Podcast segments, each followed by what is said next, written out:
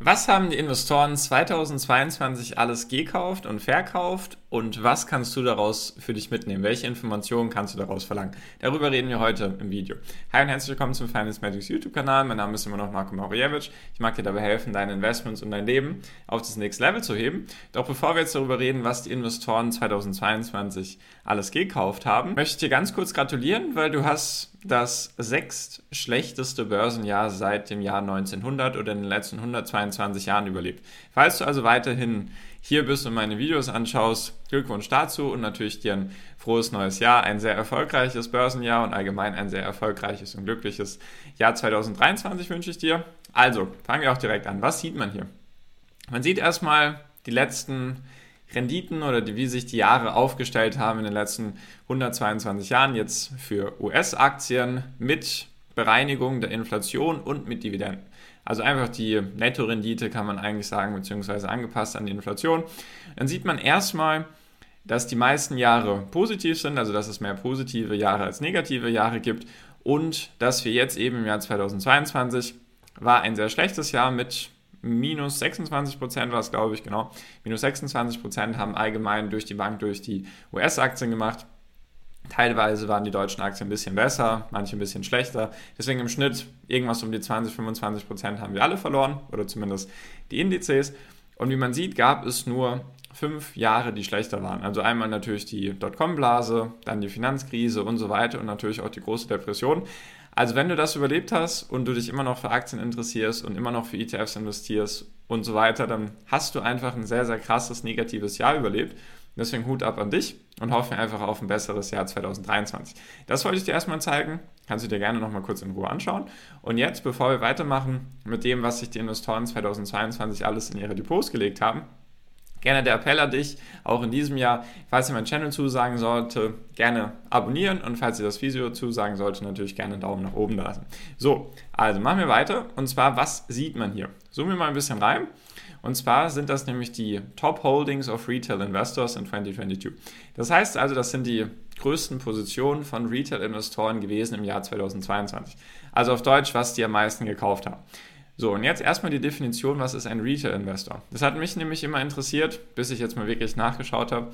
Die Definition ist einfach, dass das keine professionellen Investoren sind, also ganz normale Investoren, die auch ihr eigenes Geld in ihre eigenen Accounts investieren. Also keine Vermögensverwalter, keine Fondsmanager und so weiter. Also alles, was nicht professionell an der Börse unterwegs ist. Also auch wenn du jetzt mehrere Millionen verwalten solltest und du hauptsächlich oder nur für dich investierst an deinen, in deine eigenen Depots mit deinem eigenen Namen, zählst du trotzdem zu Retail-Investor und jetzt nicht irgendwie professionelle. Also das ist, sage ich mal, die größte Unterscheidung.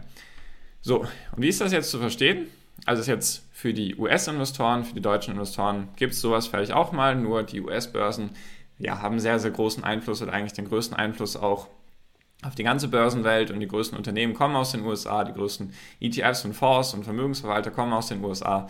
Deswegen ist die USA einfach extrem wichtig. So, und jetzt, wen wundert's? Auf Platz 1 ist jetzt einfach der S&P 500. Also wie das zu sehen ist, ist das jetzt einfach ein ETF, der den S&P 500 nachbildet, also den größten und wichtigsten Index der Welt eigentlich. Und was man hier sieht, ist das Verhältnis 2021, wie viel investiert wurde von den Retail-Investoren. Also 17,7 Milliarden oder 17,7 Billionen, das ist jetzt eine gute Frage, sind 17.000 Millionen, also 17 Milliarden so. 17 Milliarden wurden von den Retail-Investoren eben in den SP 500 investiert im Jahr 2021. Im Jahr 2022 waren es sogar 27 Milliarden. Das heißt also, dass 52% mehr investiert wurde. Und das hier, was hier steht, steht Year till Date, also wie viel die Rendite war dann für dieses jeweilige Jahr beziehungsweise mit dem jeweiligen Instrument. Also der S&P 500 hat eben 20% verloren. So, dann weiter ist einfach nochmal ein anderer ETF, Invesco Trust, das ist, könnte auch der S&P 500 sein oder sogar der komplette Börsenmarkt in den USA, also einfach nochmal genereller ein bisschen alle US-Aktien. Da waren es 12,5 Milliarden 2021 und jetzt 15,9 Milliarden im Jahr 2022. Also nochmal 27 Prozent mehr, obwohl auch der um 32 Prozent gefallen ist. So, jetzt machen wir mal den nächsten Punkt, weil da wird es sehr interessant. Und zwar Tesla haben die Retail-Investoren 2021 knapp 3 Milliarden in Tesla investiert. Also es war die größte, damals nicht die größte Aktienposition, sondern eher verschwindend klein. Und jetzt dieses Jahr oder für das Jahr 2022 waren es 15,4 Milliarden. Das war also eine Steigerung um 424 Prozent. Die Retail-Investoren haben also gekauft und trotzdem ist die Aktie um 57 Prozent gefallen. Was kann man also daraus für sich mitnehmen? Man kann daraus schon mal für sich mitnehmen, dass die privaten Investoren, so nenne ich es jetzt einfach mal, dass die weiterhin Aktien gekauft haben und die großen professionellen Investoren haben ihre Aktien verkauft. Und man merkt auch, dass die institutionellen, professionellen Investoren mehr Geld haben, weil die haben dafür gesorgt, dass die Aktie trotzdem um 57 Prozent gefallen ist. Deswegen, ich komme jetzt gleich am Ende vom Video noch zum Fazit, was man daraus für sich mitnehmen kann. Nur das ist mal die erste Erkenntnis. So, bei Apple ist dann der nächste Punkt, das ist interessant. Da wurde auch mehr Geld investiert, jedoch nur 18% mehr, obwohl die Aktie auch um 25% gefallen ist. Also entweder sind die Leute mit ihrer Apple-Position schon zufrieden gewesen oder sie denken sich, da ist jetzt mein Geld nicht am besten aufgehoben. Weil anderes Beispiel, eben der SP 500 ist auch um 20% gefallen, also sogar ein bisschen weniger als Apple. Jedoch wurde hier 52% mehr investiert und hier nur 18% mehr. Also das ist schon mal interessant. Dann AMD, Chip-Hersteller, wurde auch 32% mehr investiert, obwohl die Aktie 55% gefallen ist. Also da sieht man auch, Tesla 57% gefallen, AMD um 55% und hier wurden nur 32% mehr investiert und hier 424. Muss man jedoch auch sagen, dass es hier schon 8 Milliarden waren, die die Retail-Investoren 2021 investiert hatten. So, und dann wird es sehr interessant, wenn wir jetzt ein bisschen weiter runtergehen. Und zwar ist das hier sehr interessant. Und zwar, das ist jetzt, kann man eigentlich sagen, ein Short-ETF auf den US-Aktienmarkt. Wahrscheinlich hauptsächlich auf den SP 500, weil hier steht jetzt Short. Das heißt also, dass da auf fallende Kurse gesetzt wurde. Und da sieht man eine krasse Steigerung. Und zwar waren es hier nur 881 Millionen, die investiert wurden. Und hier waren es auf einmal 10,2 Milliarden. Eine, eine Steigerung um 1065 Prozent. Und diese Position ist um 76 Prozent gestiegen im Laufe des Jahres 2022. Also das war ein gutes Investment oder bisher das einzige eigentlich, was im Positiven ist und auch hier in den Top 10 das einzige Positive. Das heißt also, die Leute haben vielleicht einfach ihre ganz normalen Sparpläne weitergemacht, auf den SP 500 zum Beispiel, und haben sich dann trotzdem einen ETF ins Portfolio gelegt, der auf fallende Kurse setzt. So haben sie sozusagen ein bisschen gehebelt, beziehungsweise ein bisschen ausgeglichen. Hedging nennt man das, also dass man gleichzeitig auf steigende und auf fallende Kurse setzt und dann summa summarum eigentlich bei Null bleibt und kein Geld verliert. Das ist sehr interessant, finde ich eine interessante Beobachtung, vor allem weil es halt im Jahr davor noch gar nicht interessant war, weil die ganzen Kurse einfach nur gestiegen sind. Und dann war es 2022 eben der Fall, dass es dann sich absolut gelohnt hat, wie man einfach am Ergebnis sehen kann. So, noch ein Chiphersteller oder Grafikchiphersteller, Grafikkartenhersteller Nvidia. Also es, man sieht auf jeden Fall, dass die beiden AMD und Nvidia sehr interessant sind für Retail-Investoren. Hier waren es dann 3 Milliarden und dann waren es auf einmal 9,9 Milliarden, also eine Steigerung von 225 Prozent, obwohl auch da die Aktie um 45 Prozent gefallen ist. Also auch da war es wieder so dieses die Retail-Investoren haben den Dip gekauft. Also die Aktie ist gefallen und sie haben weiterhin Geld investiert.